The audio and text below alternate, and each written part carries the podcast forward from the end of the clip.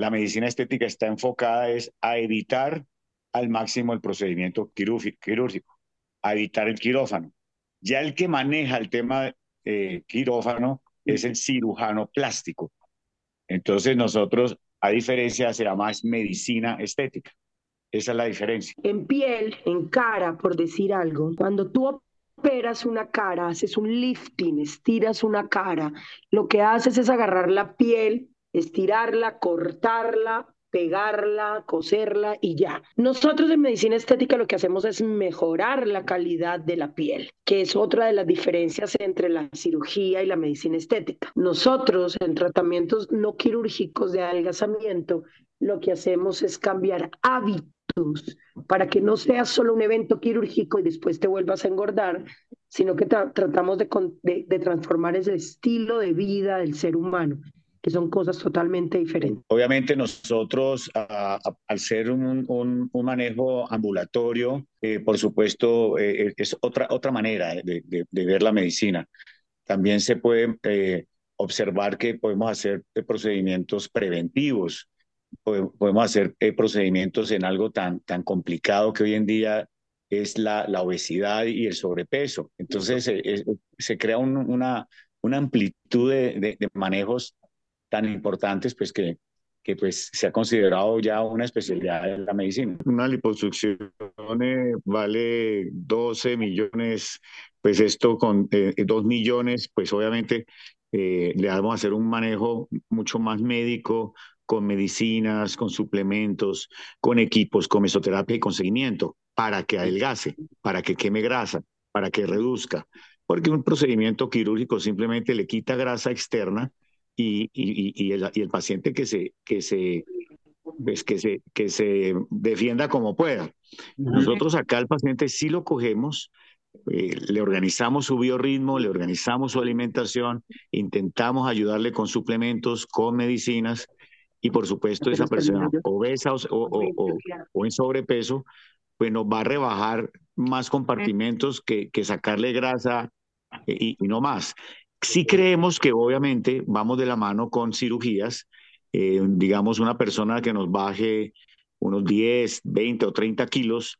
y, la piel le quede colgando, los senos y todo, pues esa persona la, la, mandamos sí a cirugía, pues para que le hagan su lipectomía, para que le hagan su, su, su mamoplastia o qué sé yo. Eso sí, vamos de la mano, obviamente, con, con el tema quirúrgico. Me ha tocado ver una evolución interesante solo en, en, en 30 años, una evolución donde pues prácticamente nosotros iniciamos aplicaciones de, de productos a la piel, productos que eran biológicos, que eran derivados de piel de bovino, que era derivado del el, el ácido hialurónico de la cresta de gallo, eh, que aplicamos aplicábamos eh, equipos mm, sofisticados que eran solamente unos ultrasonidos. Y, y esa evolución obviamente a, a, lo que es el, las, los productos ya de, de, elaboración sintética,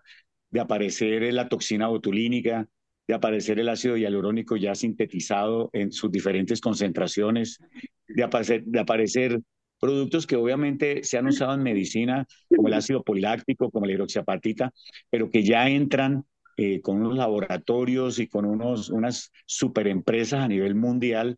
eh, que,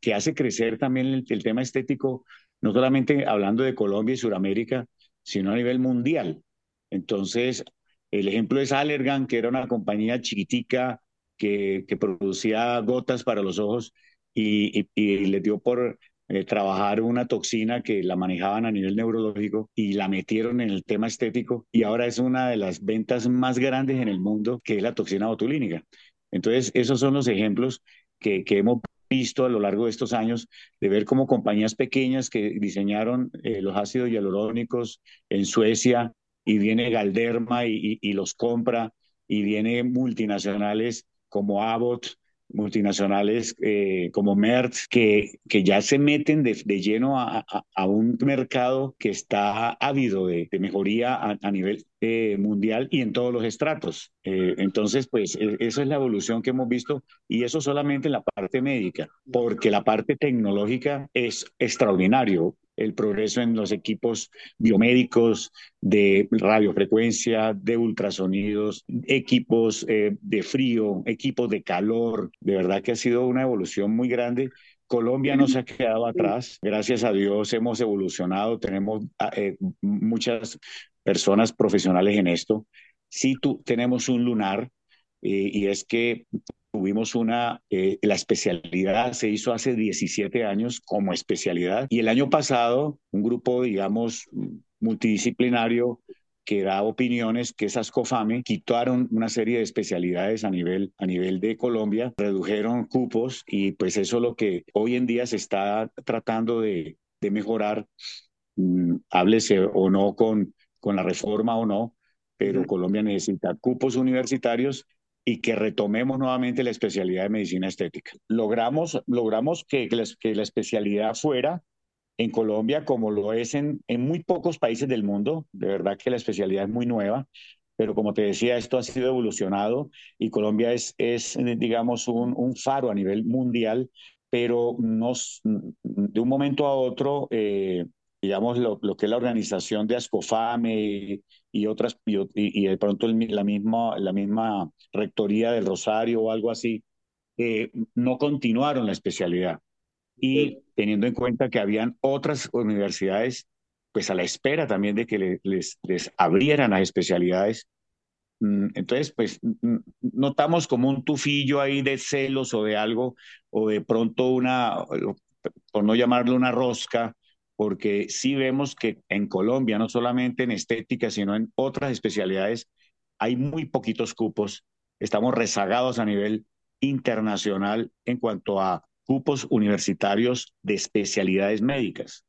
Entonces, esto lo hemos puesto inclusive en consideración a, a la Comisión Séptima del Senado, que son los que están recibiendo toda esa serie de, de documentación con la nueva reforma y, vamos a ver qué, qué, qué, pasa. Esto, esto pues lo, lo, hago como un paréntesis, pero muy interesante, ya que aprovechamos esta entrevista en este medio tan importante.